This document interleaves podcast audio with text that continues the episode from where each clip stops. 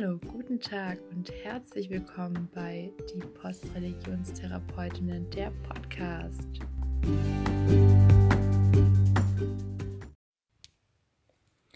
Hi, ich habe es mir jetzt mal mit einer Tasse Tee auf meiner Couch gemütlich gemacht. Ich bin die Debbie, bin 24 Jahre alt und ähm, ich möchte mit meiner besten Freundin den Podcast Die Postreligionstherapeutinnen starten. Wir kennen uns schon seit wir zwölf sind oder so. Wir haben viel zusammen durchgemacht, auch ähm, in dem Thema Religion und wir sind vor ein paar Monaten mal auf das Thema gekommen, wie wir denn jetzt gerade zum Thema christlicher Glaube stehen und haben festgestellt, dass wir da sehr ähnlich unterwegs sind im Sinne von, dass wir das Ganze nicht mehr so glauben und dann nicht mehr so dahinter stehen, wie wir es mal getan haben. Und da wir gedacht haben, dass wir bestimmt nicht die einzigen sind, denen es so geht, wollten wir einfach mal dem Ganzen eine Plattform geben und würden auch gern eure Geschichten zu dem Thema hören. Ähm, weil wir das einfach wahnsinnig spannend finden. Ich nehme es gerade alleine auf, die erste Probe-Episode, weil wir ungefähr so 200, 300 Kilometer voneinander entfernt wohnen und Judy gerade bisschen im Stress ist und deswegen fange ich jetzt einfach mal an, meine Geschichte zu erzählen und in der nächsten Folge wird sie dann auch dabei sein. So, dann geht's jetzt wohl los. Also, ich möchte heute darüber reden, erstmal, warum wir uns eigentlich diesen Namen ausgesucht haben für den Podcast. Dann will ich so ein bisschen mein Zeugnis quasi erzählen, also meinen christlichen Werdegang, in welche Kirchenorganisation ich so involviert war. Also ich werde keine Namen nennen, aber einfach so ein bisschen in welche Art das, also in welche Richtung das ging und dann auch was zu den Zweifeln geführt hat und wie das Ganze meine Weltsicht verändert hat. Also warum der Name Postreligionstherapeutinnen?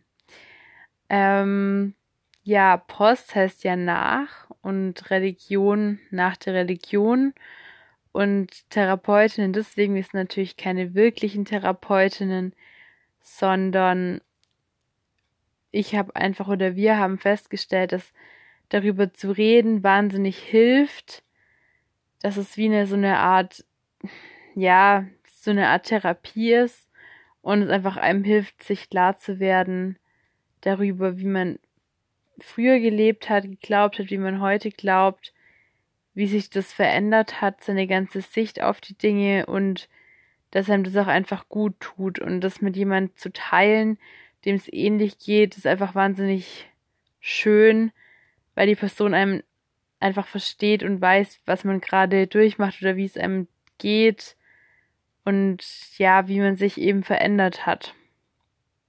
Und in unserem Fall ist es ja was für uns sehr Positives. Genau. Deswegen der Name, die Postreligionstherapeutinnen. Also ist nicht ganz ernst zu nehmen, hundertprozentig ernst zu nehmen. Genau. So, bei mir war es so, ich bin in einem christlichen Elternhaus aufgewachsen und habe ja schon mein ganzes Leben an Gott geglaubt. Ich habe die Existenz von Gott und Jesus nie angezweifelt. Ich habe auch nie gezweifelt, dass das Christentum die einzig richtige Religion ist. Das war für mich immer eigentlich klar. Und ja, so bin ich eben aufgewachsen. Das war von Kindesan meine Meinung. Meine Eltern waren eher so Richtung die in der charismatischen Szene, sage ich mal, unterwegs. In einer sehr charismatischen Gemeinde, bis ich so acht ungefähr war. Dann haben wir die Gemeinde gewechselt. Die andere war aber auch noch relativ charismatisch. Also charismatisch bedeutet für alle, die das nicht wissen. Also bei uns war es charismatisch in der Evangel in der evangelischen Richtung, sage ich mal, weil es gibt es auch im katholischen. Und es das heißt, dass man sich da sehr auf die Geistesgaben, ähm,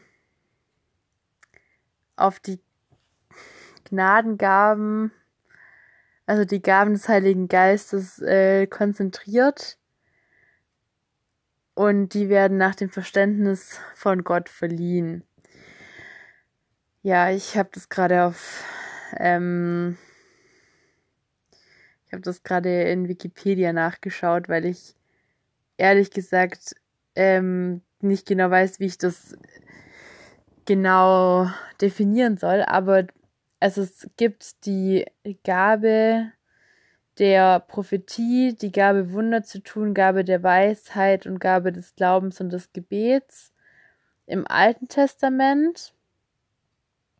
Und im Neuen gibt es noch ein paar andere, aber auch eben Glaubenskraft, Prophetie ist ganz wichtig, Zungen, also Zungenrede, also sowas eben. Und das, mit dem bin ich halt groß geworden, dass es das gibt. Und es wird sich auch sehr konzentriert auf die Erlebnisse, die emotionalen Erlebnisse im Glauben, die man eben hat, auch im Lobpreis und so weiter ähm, das ist da sehr wichtig. Und auch die persönliche Beziehung, die persönlichen Erlebnisse mit Gott. Genau. Und es, da wird auch geglaubt, also das sind jetzt auch nicht alle gleich, aber ich erzähle von meinen subjektiven Erlebnissen, die ich erlebt habe.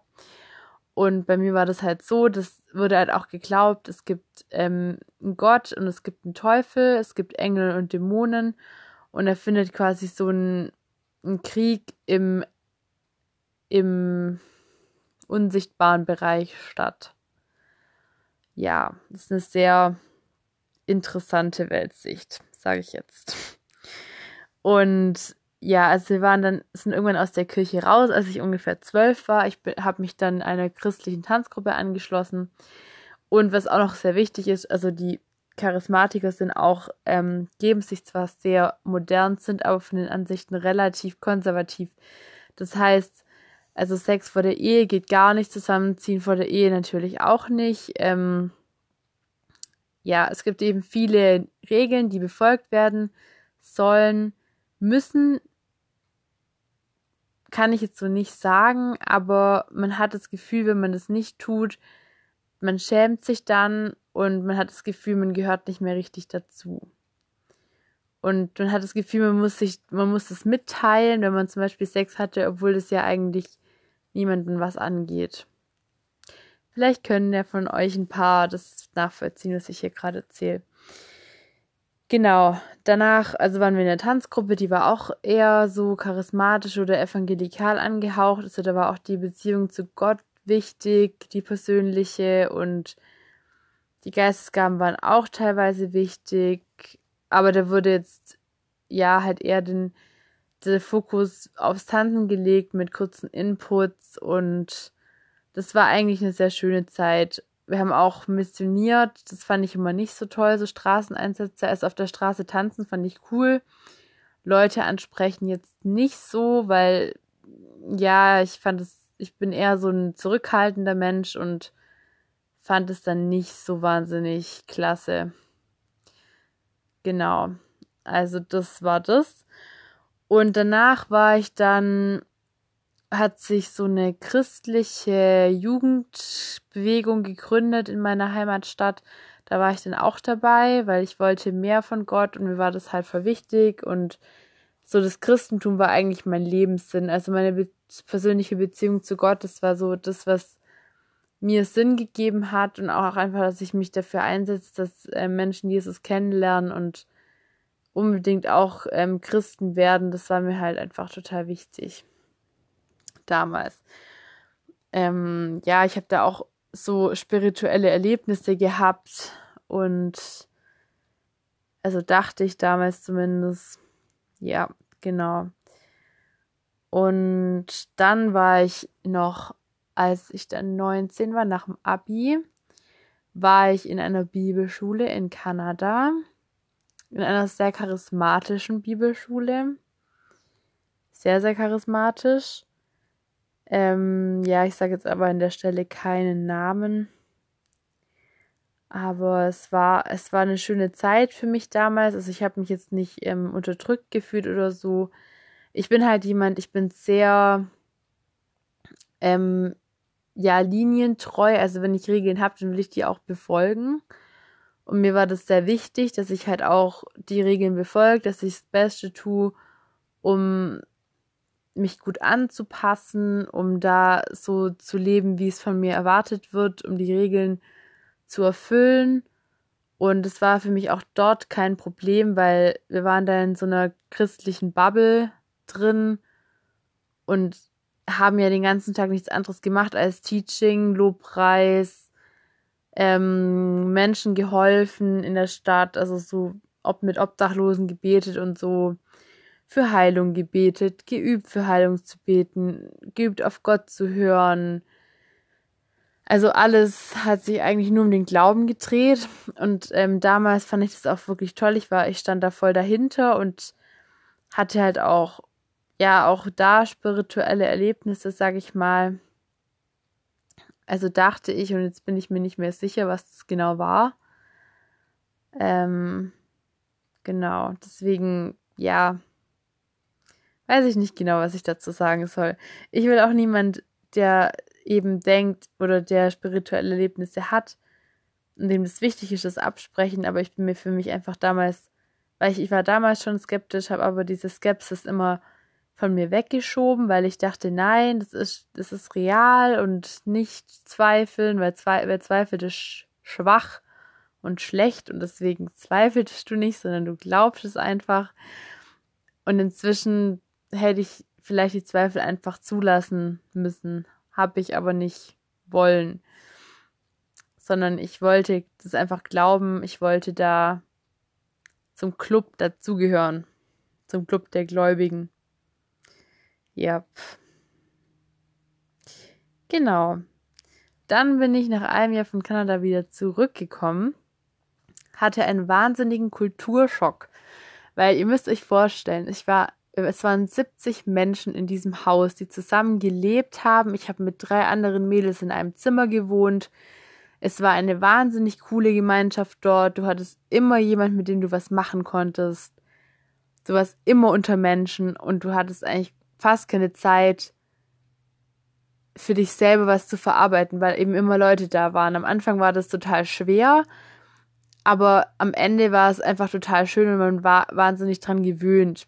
Und ich komme wieder nach Hause, wo wir zu fünft in einem Haus wohnen. Ich hatte ein Zimmer für mich allein, was ja eigentlich eine coole Sache ist, aber in dem Zusammenhang war es schwer irgendwie, weil ich es nicht gewohnt war, allein zu sein. Und ich habe auch mich, während ich in der Bibelschule war, nach fünf Monaten von meinem damaligen Freund getrennt und habe mich mit ihm nie richtig ausgesprochen, weil ich mich mit ihm, also ich habe mich per WhatsApp von ihm getrennt, was mir auch immer noch sehr peinlich ist.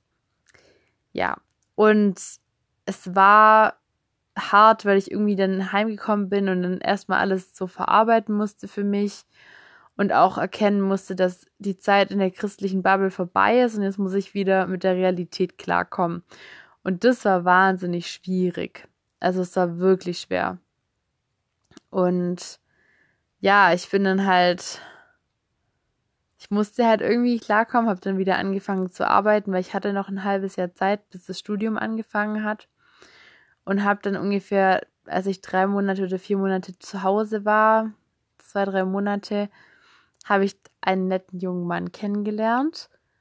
Und dieser junge Mann war aber nicht, also er war nicht in der charismatischen oder evangelikalen christlichen Szene unterwegs, sondern in der Landeskirche. Und ich hatte damals ein riesiges Problem mit der Landeskirche, weil die waren mir viel zu eingestaubt und viel zu, ach ja, langweilig und unmodern. Und ich dachte mir nur so, oh Gott, nee, das geht ja gar nicht. Aber man muss auch sagen, ich war davor, außer jetzt zu Schulgottesdiensten oder so, war ich halt nie in der Landeskirche. Also ich wusste auch nicht, wie es da ist. Aber für mich war das halt immer so, oh mein Gott, nein, Landeskirche geht gar nicht. Die sind ja völlig vorbei, eingeschlafen, halb tot quasi. Also so habe ich früher gedacht. Und ich habe den halt öfters mal mitgenommen zu Gottesdiensten bei uns und ich habe halt schon gemerkt, dass er da nicht so ganz klarkommt und dass ihm das nicht so gefällt.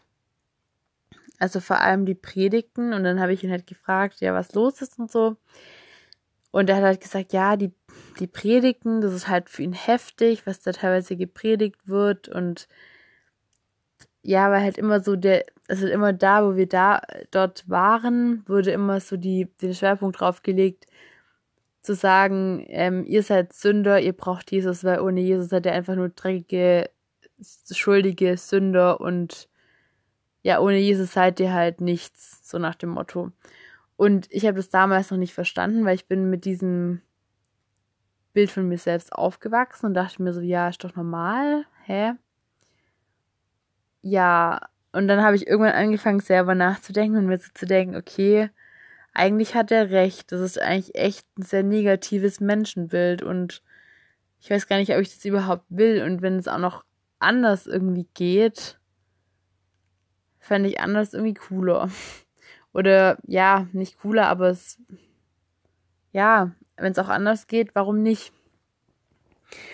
Und dann habe ich halt auch langsam gemerkt, dass es mit dem Sex vor der Ehe gar nicht so einfach ist, wie ich mir das vorgestellt habe, weil ich davor nie eine wirklich ernsthafte Beziehung hatte, wo ich mich auch wirklich zu jemand hingezogen gefühlt habe. Und irgendwann habe ich dann für mich beschlossen, dass ich das sein lasse mit dieser Regel, dass ich die für mich nicht mehr befolgen möchte.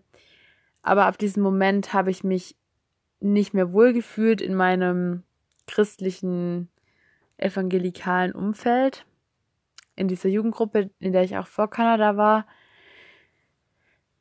Und dann hab, war ich da noch ein paar Monate drin, habe mich aber immer irgendwie schlecht gefühlt. Ich war noch in dem Leitungsteam und immer wenn wir irgendwo waren und die Leiter von Menschen mit anderen Lebenskonzepten geredet haben, habe ich mich immer angesprochen gefühlt und es hat sich immer so negativ angehört. Oh, die haben ein anderes Lebenskonzept und ich dachte mir so, ja, was soll das denn jetzt bitte heißen?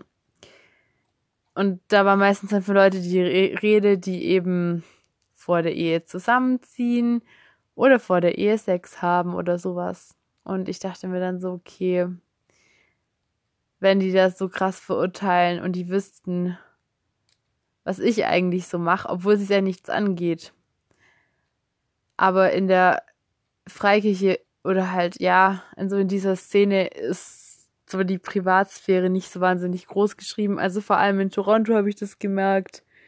Da mussten wir auch mal so ein Interview ähm, erzählen und mussten da erzählen, ob wir schon mal Drogen genommen haben, Alkohol getrunken, Pornos geschaut, Sex gehabt, ob wir schon einen Freund hatten, wenn ja, wie weit wir mit dem schon gegangen sind im Bett und so weiter und so fort. Und es war sehr heftig, obwohl ich es damals noch nicht so geblickt habe irgendwie, weil ich einfach noch zu, zu arg da drin war und ich mir dachte, ja, okay, das muss ich jetzt halt machen.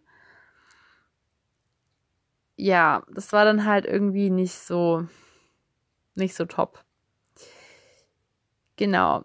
Aber dann bin ich halt irgendwann ins Zweifeln gekommen und dachte mir, ja, okay, wie kann ich jetzt sagen, dass ich die richtige Religion habe, wenn es aber noch so viel andere Religionen und so viele andere Weltsichten gibt dann gibt es auch die Menschen, die sind Atheisten, glauben gar nicht an Gott oder Agnostiker, die sind sich nicht sicher, ob es einen Gott gibt. Also ich sage, das ist immer so platt. Da gibt es natürlich noch eine größere Ausführung von dem Ganzen. Aber es gibt so viele verschiedene Richtungen und Arten zu glauben. Und auch Menschen, die keine Religion haben, sind trotzdem glücklich. Und die sind nicht verloren und unglücklich, so wie mir das damals immer beigebracht wurde. Und dann habe ich mir gedacht, okay, ich muss irgendwie meine Sicht verändern, weil ich mochte es nicht mehr, wie ich geglaubt habe. Es hat mir einfach nicht mehr gefallen und es war nicht mehr ich. Und dann habe ich mich halt langsam von dem Glauben ein bisschen distanziert oder von halt meiner Organisation, bei der ich geholfen habe. Da bin ich dann raus aus dem Leiterteam, weil ich einfach gedacht habe, okay, nee, das geht bei mir einfach gerade nicht mehr.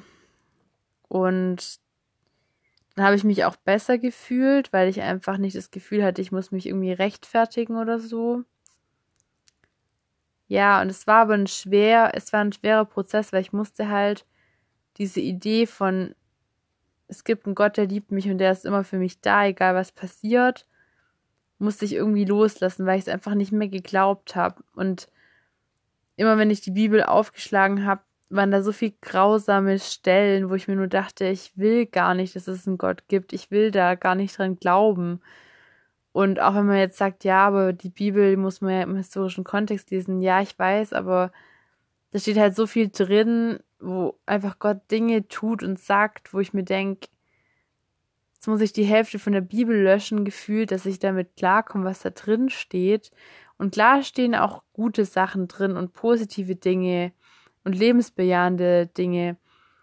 Aber ich bin einfach mit diesem Glauben nicht mehr klargekommen und habe mir gedacht, okay, ich muss irgendwas muss sich ändern und habe eben ja, da sehr viel drüber nachgedacht, sehr viel auch mir Videos angeschaut und recherchiert und viele Dokus über die, Ras äh, die radikalen Christen angeschaut und habe halt festgestellt, dass ich schon auch in diese fundamentalistischen radikal, also ja, was heißt radikal? Ich war nie so, dass ich Leute missioniert habe, aber von meinen Ansichten war ich schon sehr radikal und von meinem, also so wie ich einfach ja von den Ansichten her war, und ja, ich meine, ich habe auch mal geglaubt, dass man die Bibel wörtlich nehmen muss und so weiter. Und dann ist mir aufgefallen, dass es einfach völliger Blödsinn ist, weil da so viel drinsteht, dass heutzutage einfach meiner Meinung nach nicht mehr relevant ist.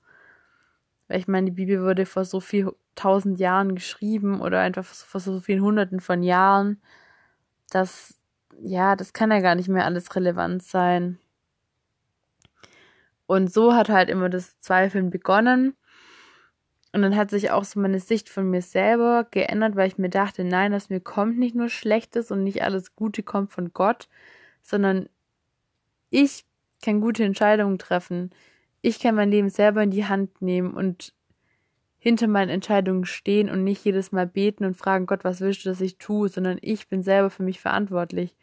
Und es war für mich wahnsinnig positiv und befreiend, das zu sich dessen bewusst zu sein, weil ich meine, klar, natürlich hat man auch, wenn man gebetet hat, selber Entscheidungen getroffen, weil es wahrscheinlich dann auch die eigene Stimme war, die zu einem geredet hat, vielleicht. Ich weiß es nicht. Aber es war einfach wahnsinnig positiv für mich, dieses Erlebnis zu sagen, ich bin aktiv für mein Leben selber verantwortlich. Und es hat mir persönlich sehr viel gegeben und mir sehr geholfen. Ähm, ja, aber es war ein schwieriger Prozess. Es ist immer noch ein Prozess und ich würde mich jetzt gerade als Agnostikerin bezeichnen. Also ich bin mir nicht sicher, ob es da was Höheres gibt oder nicht. Ähm, aber ich bin nicht mehr im christlichen Glauben gerade verankert, weil ich einfach gerade da, damit nicht so viel anfangen kann. Genau, so viel zu meiner Geschichte.